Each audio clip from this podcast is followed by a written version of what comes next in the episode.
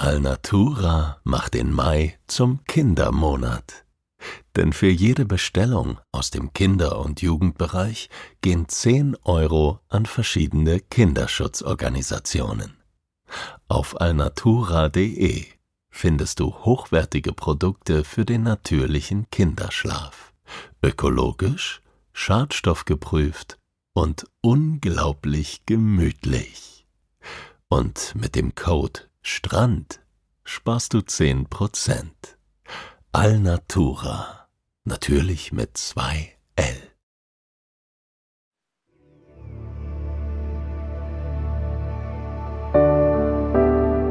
Schlaf gut. Träum was Schönes. Das waren die Worte meines Vaters. Auch er hatte seine Mühe mit dem Einschlafen.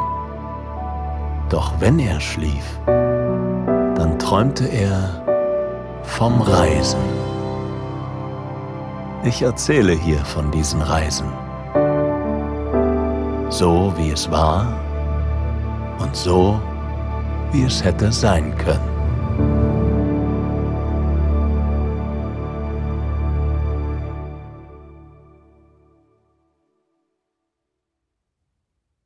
Wenn mir das Wetter zu Hause zu ungemütlich wird, wenn feuchte Kälte und schmuddlige Straßen mir schwer im Magen liegen, dann zieht es mich ans Meer. Wenn meine Stimmung immer weniger Sonnenstunden aufzuweisen hat und ich den Kopf so tief hängen lasse, dass mir der Hut in eine Pfütze zu fallen droht, dann wird es für mich höchste Zeit, die Hemisphäre zu wechseln. Bereits wenige Tage später befinde ich mich im Landeanflug. Von meinem Fensterplatz aus ist noch nicht das kleinste Fleckchen Land zu erspähen. Da fordert mich das kleine rote Lämpchen schon auf, meinen Anschnallgurt anzulegen. Unter mir zieht sich nur die endlose Oberfläche des Atlantischen Ozeans dahin. Wohin ich meinen Blick auch wende, das nur das fortwährend sich wellende tiefblaue Wasser. A body of water heißt es im Englischen. Aus den Lüften betrachtet passt diese Bezeichnung wie die Faust aufs sprichwörtliche Auge. Der Jumbojet geht mit mir in eine weite Rechtskurve. Ich neige mich der Meeresoberfläche zu und fühle mich wie ein Kind in der Achterbahn. In Momenten wie diesem muss ich acht geben, nicht die Hände über den Kopf zu reißen und laut aufzukreischen. Ein paar Reihen hinter mir höre ich einen Mann ein gequältes Oh ausstöhnen. Meine Augen kleben am Atlantik, als ich darüber nachdenke, wie die exakt gleichen Reize von zwei Menschen zu komplett unterschiedlichen Erlebnissen geformt werden.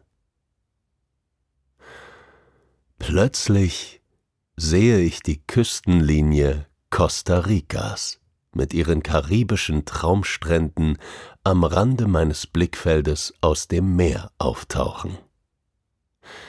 Die Achterbahnaufregung des Sinkflugs weicht der Vorfreude auf das Ziel meiner Reise. Costa Rica. Genau das Richtige, um den mitteleuropäischen Winter aus meinem System zu spülen. Das kleine Land zwischen Karibik und Pazifik mit seinen gerade einmal fünf Millionen Einwohnern gilt als Schweiz Zentralamerikas. Von den gewaltsamen Umbrüchen, die Latein und Südamerika in der zweiten Hälfte des 20. Jahrhunderts prägten, ist Costa Rica weitestgehend verschont geblieben. Im Zentrum der Politik der kleinen Tropenrepublik steht der Umweltschutz. Rund ein Drittel des Landes steht unter Naturschutz. Es gibt zahlreiche Nationalparks. Der Ökotourismus boomt. Ich kann es kaum erwarten, als die dicken Gummirollen des Fliegers auf der Landebahn aufsetzen. Nachdem ich mich ein paar Tage lang in Costa Rica akklimatisiert habe, finde ich mich gegen Mittag an einem sonnigen Tag am Strand der Pazifikküste ein. Ich habe kein Buch dabei und kein Rätselheft. Ich bin hier verabredet mit einem Mann, dem ich zufällig in einem kleinen Imbiss in der Nähe meines Hotels begegnet bin. Mehrmals suche ich mit den Augen den Strand und das angrenzende Meer ab. Ein paar Menschen sind schon im Wasser und paddeln den Wellen entgegen. Meine Verabredung aber ist nirgends zu sehen. Ich wundere mich nicht darüber. Mittlerweile bin ich schon ein paar Tage auf Costa Rica und habe verinnerlicht, dass die Uhren hier etwas anders ticken.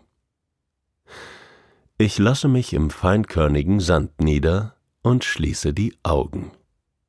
Indem ich Greifbewegungen mit meinen Zehen mache, grabe ich meine Füße einige Zentimeter in den Boden.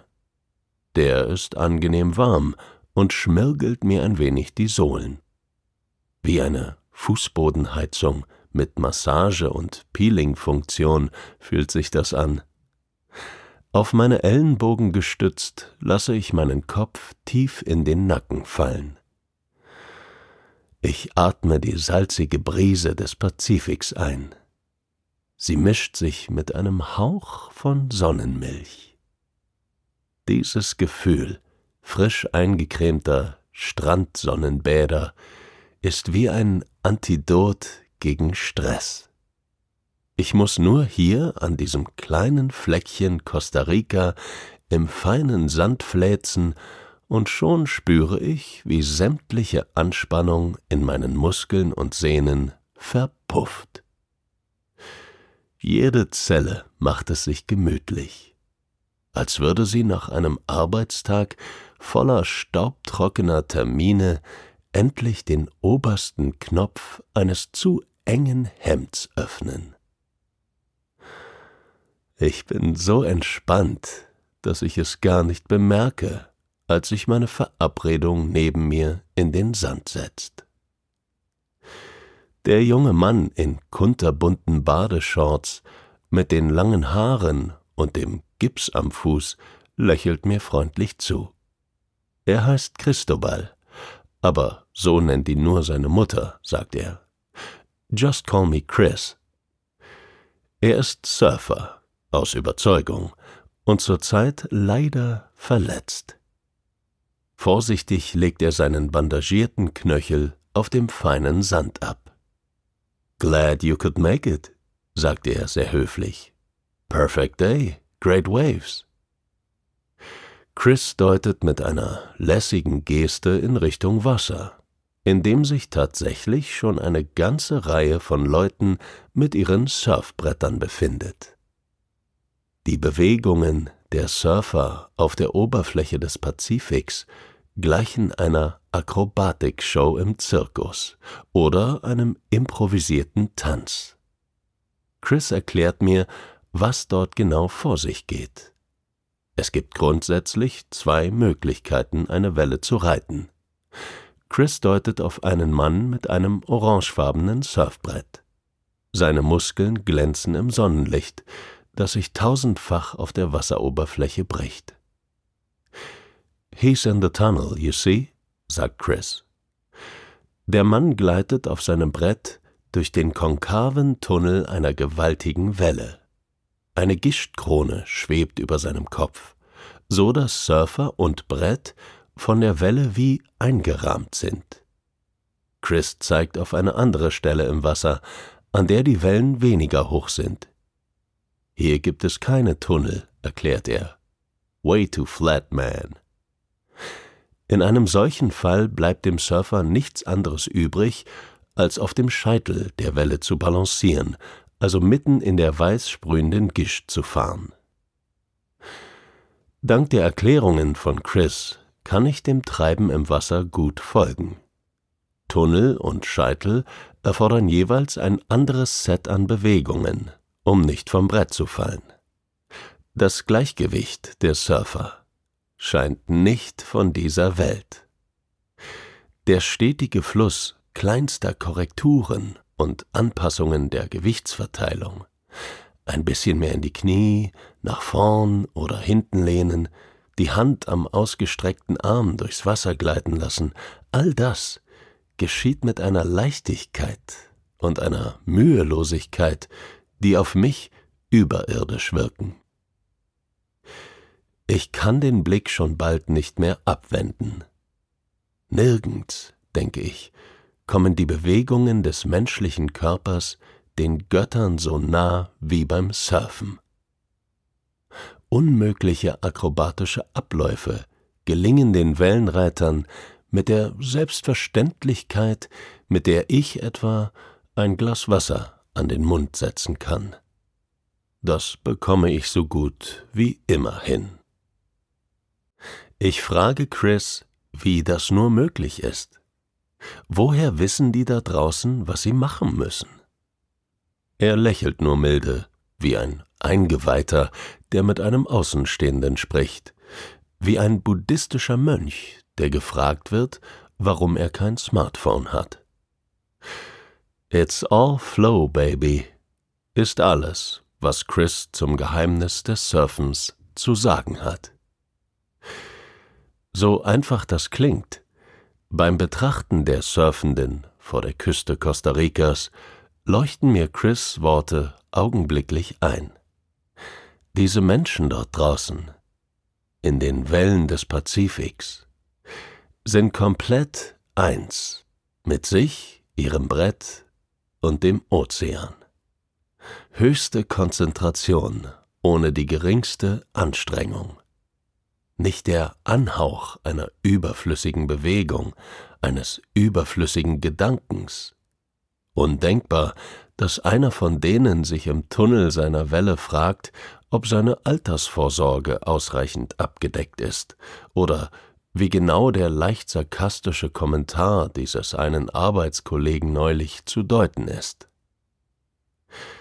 Es entbehrt jeglicher Logik, aber in meinem Kopf formt sich ein Satz im Diktum kindlichen Wunschdenkens. Wenn ich groß bin, werde ich Surfer. Nach der Action am Strand, auch wenn ich streng genommen ja nur zugesehen habe und nicht selbst auf einem Brett stand, habe ich das Verlangen nach einem ungemein entspannten Nachmittag. Glücklicherweise passt meine Tagesplanung perfekt zu dieser Bedürfnislage. Meine nächste Station auf Costa Rica ist ein Rettungszentrum für Faultiere mitten im Regenwald. Ich betrete das Gelände und habe den Eindruck, die Pforte zu einem kleinen Stück heiler Welt zu durchschreiten.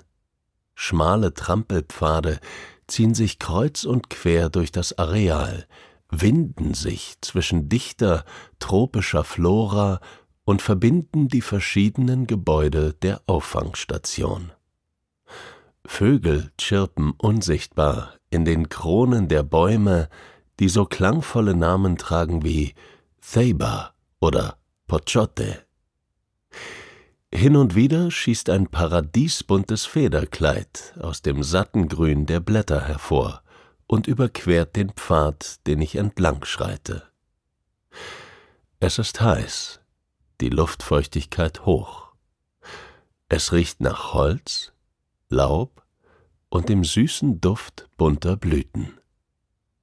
Ich komme mir vor wie in einem Abenteuerroman als müsste ich jeden Moment meine Machete hervorholen, weil der Weg vor mir in undurchdringlichem Dickicht endet.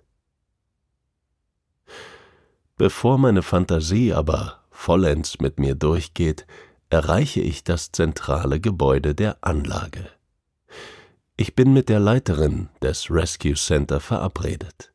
Sie heißt Angela, und am Telefon sagte sie mir, dass ich natürlich vorbeikommen könne.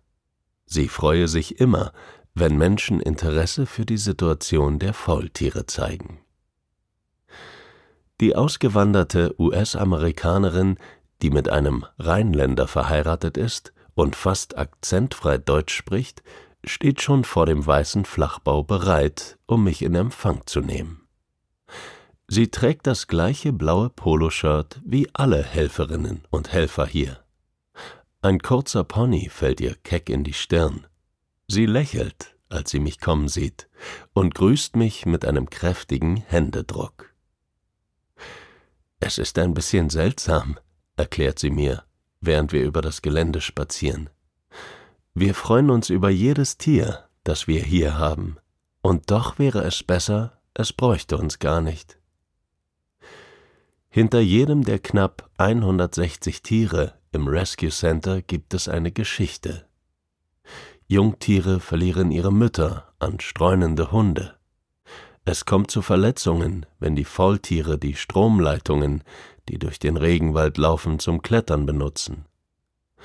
In Angelas Stimme schwingen große Portionen Empathie und Begeisterung mit. Sie spricht ohne Punkt und Komma. Hin und wieder fallen Namen, die mir im ersten Moment nichts sagen. Erst nehme ich an, es geht um ihre Helferinnen und Helfer. Nach einiger Zeit aber wird mir klar, dass die Namen den Faultieren gehören. Hier arbeiten wohl kaum eine Prinzessin Leia, ein Tarzan oder eine kleine Cinderella. Das absolute Highlight wartet am Ende meiner Tour.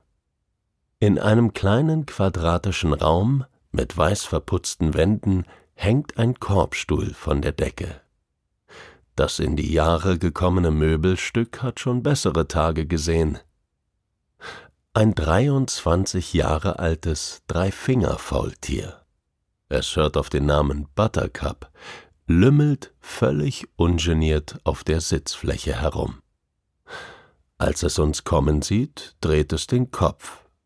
Sehr langsam, natürlich. Und lässt sich von Angela auf den Arm nehmen. Mit ihm hat alles angefangen, erzählt mir Angela, während sie die Stirn des Tiers mit ihrem Daumen streichelt. Nur einen Augenblick später übergibt mir Angela Buttercup, und das Dreifingerfaultier macht es sich tatsächlich auf meiner Schulter bequem. Sieht aus, als würdet ihr zwei alleine klarkommen, sagt Angela und verlässt den Raum. Jetzt stehe ich hier, auf dem Arm einen borstigen Freund, dessen Abspieltempo dem eines alten Walkmans gleicht, dem langsam der Saft ausgeht. Ich kenne mich doch gar nicht aus mit der Betreuung von Faultieren. Hilfesuchend sehe ich mich im Raum um. Als ich mein Blick und der von Buttercup treffen, weiß ich augenblicklich, dass alles in Ordnung sein wird.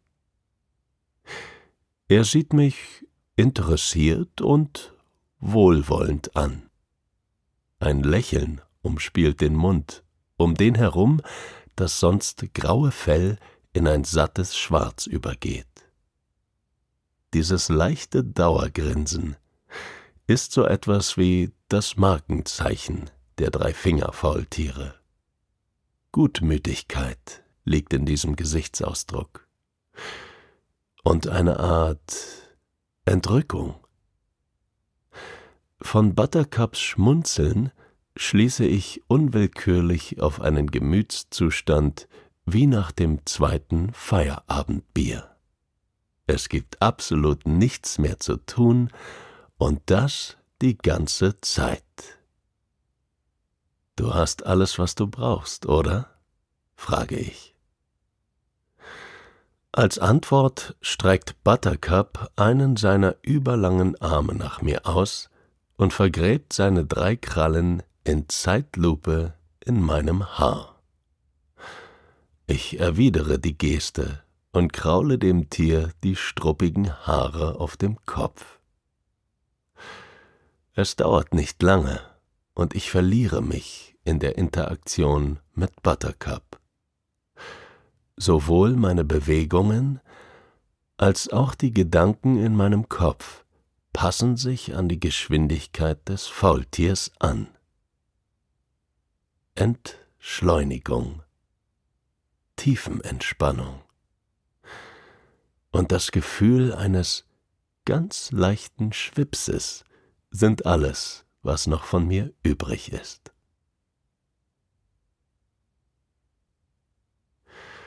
Spät am Abend liege ich bei offenem Fenster auf dem Bett in meinem Hotelzimmer.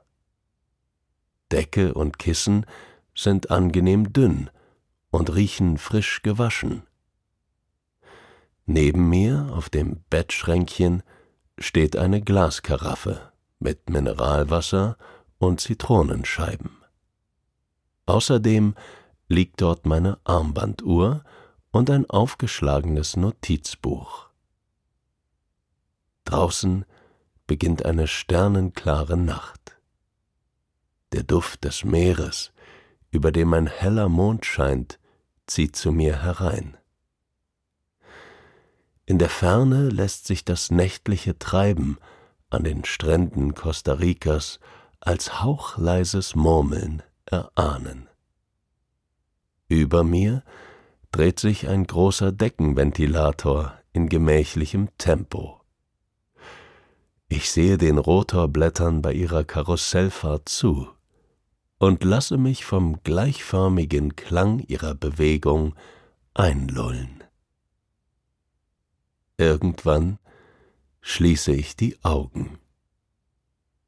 Da ist keine bewusste Entscheidung im Spiel. Das passiert von ganz allein und sehr sanft. Aus der Dunkelheit hinter meinen geschlossenen Lidern schälen sich nach und nach bunte Bilder meiner Zeit in Costa Rica. Sonnenschein und Schleierwölkchen, Sandstrand und Kokospalmen, Karibik-Flair und Lebensfreude eine Diashow aus dem Paradies. Auf meiner Schulter sitzt Buttercup, die drei Finger seines linken Arms in meinen Haaren vergraben. Das friedliche Gemüt des Faultiers färbt alles ein, wie die getönten Gläser einer Sonnenbrille. Buttercup und ich sind ja sowas von entspannt. Und plötzlich sind wir am Meer, sogar im Wasser. Aber wir schwimmen nicht. Wir stehen auf einem Surfbrett und gleiten geschmeidig durch den Tunnel einer gewaltigen Welle. Buttercup breitet auf meiner Schulter die Arme aus, und hält uns beide damit in Balance. Zusammen mit dem Faultier ist auch das Surfen eine entschleunigte Angelegenheit. Wir surfen in Zeitlupe.